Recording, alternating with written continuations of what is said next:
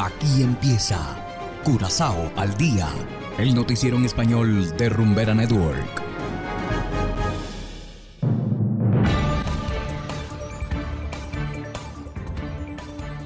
Muy buenas tardes para todos nuestros oyentes de Rumbera Network 107.9 FM. De igual manera, saludamos a quienes nos escuchan en formato podcast a través de noticiascurazao.com. Hoy es jueves 17 de noviembre de 2022 y a continuación los titulares. Señalan terminal petrolero de Bay como pieza clave para evadir sanciones contra Venezuela. Conocida fotógrafa Bea Mood lanza su último libro sobre Curazao. Stanley Brown, conocido líder político, falleció ayer. Y en internacionales, la misión Artemis pone rumbo a la luna. Esto es Curazao al día con Ángel Van Delden.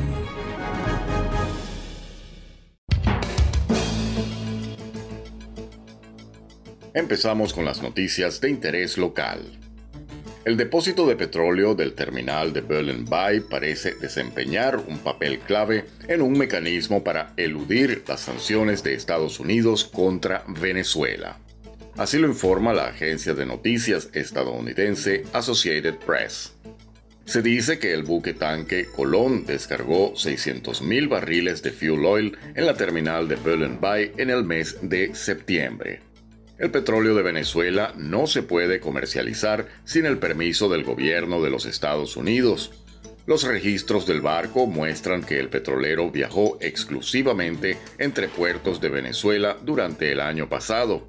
Dos días antes de su llegada a Curazao, sin embargo, Colón cargó en el puerto de Amuay, donde se encuentra la refinería más grande de Venezuela. Bay es administrado por el operador previsto de la refinería Isla, Caribbean Petroleum Refinery. El propietario, RDK, aún no ha respondido a esta noticia. Y en materia de cultura, Beamut lanzó su libro de fotos titulado Curacao My Lasting Love Affair, lo cual se traduce como Mi romance duradero con Curazao. El lanzamiento tuvo lugar esta semana. La fotógrafa dice que el libro es una expresión de su gratitud y profundo amor por Curazao. El monto recaudado con la venta del libro se donará al hospicio Arco Cavent, donde se hospedan las personas durante la última etapa de sus vidas. La propia Mood tiene una enfermedad terminal actualmente y también permanece en un hospicio. Su objetivo es recaudar dinero para que más personas con enfermedades terminales puedan tener acceso a esta forma especial de atención. En total se han impreso 1.500 libros, los cuales ya se encuentran a la venta. Los ejemplares se venden en varias librerías y también se pueden adquirir online a través del sitio web beamud.com. Y continuamos con las noticias. Stanley Brown falleció ayer. Se trata de uno de los líderes del levantamiento del 30 de mayo de 1969. Junto con Papá Godet y Amador Nita, fundó el partido político FOL después de la revuelta. Posteriormente de que el cambio social no se materializara, Brown ideó un nuevo partido, el C93, con el cual quería convertir a Curazao en una provincia holandesa. Brown fue originalmente maestro de escuela, tenía 84 años y deja a una esposa, Anna Marie Bravheit, cinco hijos y bisnietos. Hacemos ahora una breve pausa y enseguida volvemos con más de Curazao al día. Curazao se mueve con 107.9.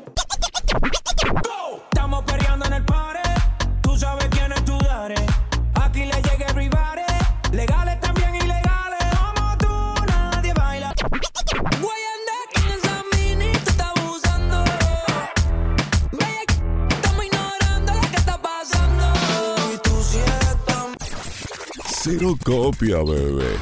Es rumbera curazao. No hay pa' más nadie. Y es que, si eres feliz, estás aquí.